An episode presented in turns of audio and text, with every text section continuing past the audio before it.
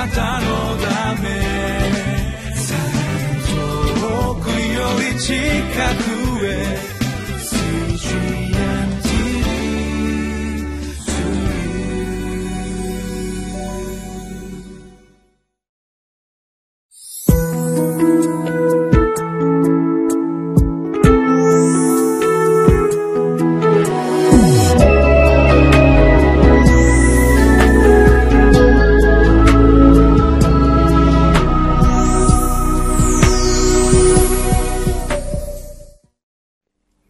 皆さんこんにちは。9月17日土曜日のリビングライフの時間です。私はひばりが丘バイブルチャーチの牧師をしております野田勝利と申します。今日も皆さんと一緒に御言葉を味わってまいりましょう。えー、ローマ人への手紙の6章12節から23節が今日のテキストであります。今日は自身を義の器とすれば聖なる身を得ますと、えー、そのようなテーマでお分かちしていきたいと思います。今日お読みします箇所の中で印象深い一つの言葉は奴隷という言葉がたくさん出てきます。何か私たちをこうグッと捉えてそのそこに私たちを何かこう突き進ませる力のあるものという意味で使うことができると思います、えー、今年の夏はオリンピックで大変日本中が盛り上がりました。日本人もたくさんの金メダル銀メダル銅メダル史上最多のメダリストの数がこう出たわけでありますが、そのアスリートたちはいわばスポーツの奴隷、スポーツに全てを捧げた人たちであるということができると思います。私はそのオリンピック自身も楽しみにしておりましたけども、えー、同時に興味を持っていることはその金メダルを取った人たちがその後どのような生き方をされるんだろうかということであります。長年えスポーツの奴隷のようにして全てを捧げてこられた人たちがそこからか自由になるわけですね。中にはもうそれを機に引退される人たちがどういう人生の歩みをしていかれるのだろうか。ある人は、え指導者ということでまたこうスポーツに捧げていく人もいればタレントに転身をしたり、えー、中では中には政治家になるような人たちもいらっしゃいますがでも時々残念なこともこう起きるわけです。えー、スポーツからこう解放されてこうぽっかりですね、えー、この穴が開いてしまって、何か誘惑に負けてしまったり、欲望に支配されたりして、身を持ち崩す人たちというのもよくニュースでこう見るわけであります。ですから、やはり私たちは何か自分の人生の中でこれが大事だ、中心だというものをしっかりと持っておかなければ、そこにいろんな人生の隙が生まれるんだな、まあ、そのように思います、えー、そのようなことをちょっと考えながら今日の箇所を味わっていきたいと思います。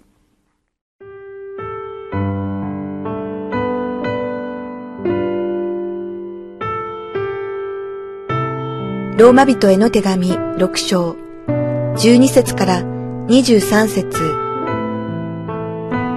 ですからあなた方の死ぬべき体を罪の支配に委ねて、その情欲に従ってはいけません。また、あなた方の手足を不義の器として罪に捧げてはいけません。むしろ死者の中から生かされたものとして、あなた方自身とその手足を義の器として神に捧げなさい。というのは、罪はあなた方を支配することがないからです。なぜなら、あなた方は立法の下にはなく、恵みの下にあるからです。それではどうなのでしょう？私たちは立法の下にではなく、恵みの下にあるのだから罪を犯そうということになるのでしょうか？絶対にそんなことはありません。あなた方はこのことを知らないのですか？あなた方が自分の身を捧げて奴隷として服従すれば、その服従する相手の奴隷であって、あるいは罪の奴隷となって死に至り、あるいは従順の奴隷となって義に至るのです。神に感謝すべきことには、あなた方は元は罪の奴隷でしたが、伝えられた教えの基準に心から服従し、罪から解放されて義の奴隷となったのです。あなた方にある肉の弱さのために、私は人間的な言い方をしています。あなた方は以前は自分の手足を汚れと不法の奴隷として捧げて不法に進みましたが、今はその手足を義の奴隷として捧げて清潔に進みなさい。罪の奴隷であった時は、あなた方は義については自由に振る舞っていました。その当時、今ではあなた方が恥じているそのようなものから何か良い意味を得たでしょうかそれらのものの行き着くところは死です。しかし今は罪から解放されて神の奴隷となり、清潔に至る身を得たのです。その行き着くところは永遠の命です。罪から来る報酬は死です。しかし、神のくださる賜物は、私たちの主キリストイエスにある永遠の命です。さあ、えー、今日の箇所をお読みいただいて、えー、どのような印象を持たれたでしょうか。まあ、少しこう奴隷という言葉が私たち日本人にとっては少しこう強い印象を持つかもしれません。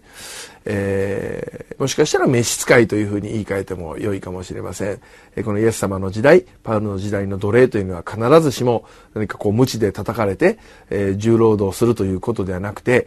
えー、一つの家で、えー、もう本当に全てをもちろん捧げて、え、こう仕えていく召使いなわけですが、まあある程度のこの権利も認められていたり、また報酬ももらえたりする、そのようなこともこうあったわけであります。で、今日の箇所ですが、えー、12節ですからとありますが、もう前の箇所で、前の箇所で罪に対して私は死んだのですから、えー、罪の奴隷になってはもういけないんだ。そのように語っていくところであります。えー、16節にはこのように書かれています。あなた方はこのことを知らないのですか？あなた方が自分の身を捧げて奴隷として服従すれば、その服従する相手が奴隷であって、あるいは罪の奴隷となって死に至り、あるいは従順の奴隷となって義に至るのです。何に従うのか。それが私の人生を大きく決めるということが語られているのであります。私たちの教会で若者たちがスキットチームを作っていて、えー、練習している、いつも練習する一つの劇があります。それは Everything という短いパントマイムの劇であります。えー、興味のある方は YouTube などで Everything スキットというタイトルを打ち込んでいただくともうその、えー、劇の動画がたくさん出てきます。アメリカで、まあ、10年ぐらい前でしょうか、えー、作られたオリジナルの劇が感動を呼んで、世界中の教会でクリスチャンたちがそれを真似してですね、上演しているわけであります。その everything という意味は、えー、まさに私たちの人生を支配しているもの、これが人生の全てだと思えるものは一体何だろうかという問いかけの劇であります。えー、最初神様に作られた私たちは神様が全てと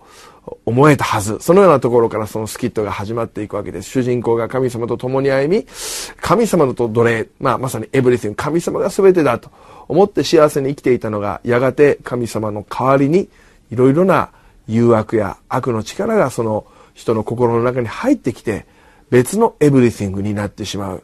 えー、お金の奴隷になり、悪習慣の奴隷になる。そのような様が劇で描かれて、最後、その主人公がイエス様のもとに神様のもとに戻っていく感動的な、えー、この劇になって、それを見て本当にイエス様の愛を感じる人がたくさんいるわけであります。私たちはこの奴隷というとピンとこないという人がいたら、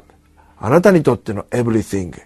えー、私には仕事が全てだ。若者でしたら恋が全てだっていう人もいるかもしれません。これが私にとっての全てと思えるものが良いものか悪いものかで人生がもう全く違ったものになるんだということをしっかりと覚えたいと思います。私が神様を知らない時は私たちにとっての何か欲望であったり物質的なものであったりまた本当に悪魔の奴隷になっていた。それがかつての私たちでした。けれどもイエス様に出会いそして、この間もお話ししたように、私が洗礼を受けた時に古い自分がイエス様と一緒に水の中に入った時に、あ、私も罪に死に、過去の自分が死んで葬られて新しく生まれたんだ。そうなると、もう死んだ人を罪は束縛することはできない。縛ることができないとはっきりとパウロは語っているのであります。今日はさらにその箇所から私たちが罪から解放されたならば、新しくしっかりとしたご主人様を見つけて、今度はその方に従っていけなくちゃ絶対いけない。そうしなければ結局フラフラしてどっちつかずになっていると、また私たちは別のものの奴隷になる。欲望の奴隷、誘惑の奴隷、また悪いいろんな思いの奴隷になっていってしまうので、ちゃんと神様に自分の身を捧げて生きなければいけない。そのように今日の箇所で語られているのであります。そうするときに、ちゃんとそのご主人は、えー、召使いである私たちに報酬をくださるよ。えー、この例え面白いですね。えー、罪の奴隷になっている時に悪魔が報酬をくれる。それは死だって全然嬉しくない、え報酬ですけど、でも神様に従っていく時に神様は永遠の命という報酬をちゃんとくださる。そのことを受け止めていきたいと思います。私の友人で本当に尊敬している僕先生で野田英二先生という僕先生がいらっしゃいます。私と名字も同じなんですけど、えー、この方は元暴走族のリーダーで、今救われて牧師になって若者たちを構成させるような働きで全国的に用いられている先生でありますが、えー、今年この先生に来てメッセージをしていただいたときに、私個人的に、えー、一つのお話を聞いたことを印象深く覚えています。えこの教会には、えまあ、飛行に走った人や、また刑務所から出てきた、まあ、いろんなですね、えー、この、えー、この、いわゆる不良や、まあ、そのようなですね、少しこうですね、えー、柄の悪いような若者たちもたくさん来られて、一緒に生活をしたり、また、教会に導いていくときに、教会にいろんな子が出入りして、中には、何かこう、ちょっと礼拝を妨げたり、えー、礼拝を、みんなが礼拝しているのをこう邪魔になったりするような行動をする、若者たちもいるそうです。でもそういう時に野田先生ははっきりと、えー、それは良くないということを伝えられるそうです。もちろん彼らがね、マナーが悪いのは仕方ない。そういうことも受け止めているし、愛して関わっていこうと、それは思っている。けれども、そういう子にははっきりとおっしゃるそうです。あの、俺らはな、命がけで礼拝してるんや。邪魔するんやったら来ないでくれ。俺らが礼拝してるのは本当にこれ命がけでやっとんねや。だ悪いけど礼拝邪魔するんやったら君とは関わり持つことはできないからちゃんと行儀してほしい。また別の時に来てほしい。そのことをはっきりとおっしゃる、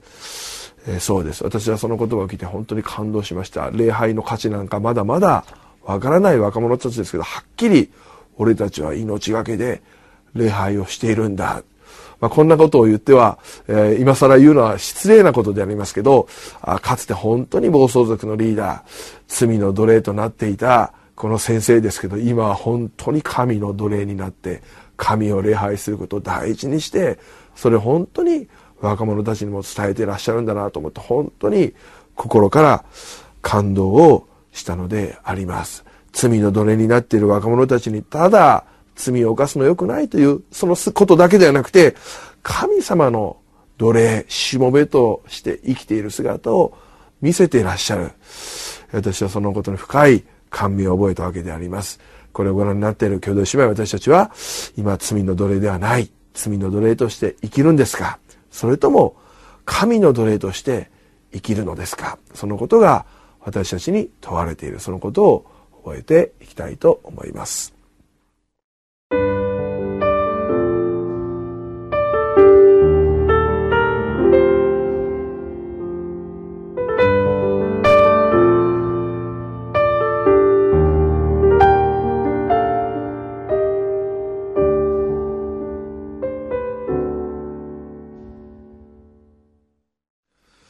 さあ、えー、今日の御言葉をまとめていきたいと思います。えー、今年2016年の夏、おそらく皆さんはいろんな恵みを神様から受けられたと思います。えー、夏のキャンプであったり、また正会であったり、特別な恵みの時があったのではないでしょうか。私自身も、えー、このメッセンジャーとしていくつかのキャンプで、えー、奉仕をいたしましたでもそれだけではなくて自分自身えー、神の御言葉の恵みをいただく時が与えられました自分が所属しているグループのファミリーキャンプ夏季生会に、えー、参加をしたので、えー、あります。えー、四国でしたから、まあ、今回、えー、自分の教会から誰も行かず私一人で参加するということで、ちょっとこう寂しいな、一人で行くの寂しいな、遠いし、行きたくないな、なんていう気持ちが最初あったのですが、参加してみるとですね、本当に、えー、恵まれました。えー、普段は、えー、一緒に引率している周りの人のことがものすごく気になって、あの人ちゃんと恵まれてるかな、次のプログラムお世話しないといけない。もうそんなことをいつも考えてるんですけど、今回も誰のお世話もしなくていい。あ、たまにはこうやって一人で正解に参加すると本当に恵まれるな。えー、もう見言葉をたくさん聞いて、本当に燃やされて、また悔い改めて、えー、新しくなって帰ってくることができました。皆さんもそういう経験をされたと思います。私たち、本当にそういう時に、あ、そうだ。自分が何か罪の奴隷になっていた部分があるならば解放されたい。そのように決心して、えー、こう解放感を得て自由になって帰ってくると思うんです。でも大切なのは、また9月に入って新しい生活が始まった、えー、夏休みが終わった、お盆休みが終わった、その後の生活の中で、えー、ただ自由になっただけでなくて、今度もう一度私は御言葉を読み、祈って、神のしもべとして、えー、神様が心にいっぱい入っていただいて、神様が全てだ。そういう生活を共にしていこうではありませんか。その時に私たちの心にもう悪魔が入ってくる隙がなくなっていくのだと思います。そしてますます私たちは永遠の命の喜びに満たされて生きることができるでしょう。共に秋の神様のまた恵みの大きな収穫に期待して、えー、歩ませていただきたいと思います。一言祈ります。愛する神様どうぞこれをご覧になっている。この番組ご覧になっている。兄弟姉妹たち全ての方々が罪の奴隷ではなくて神の奴隷イエス・キリストのしもべとしてこの秋の日々も精霊に満たされまた御言葉に満たされて生きることができるように主を導いてください。そしてますますあなたに用いられあなたの栄光を表す未信者の人たちに対しても強い影響力を発揮する生き方をすることができるようにお助けください。主イエス・キリストの皆によってお祈りをいたします。アーメン。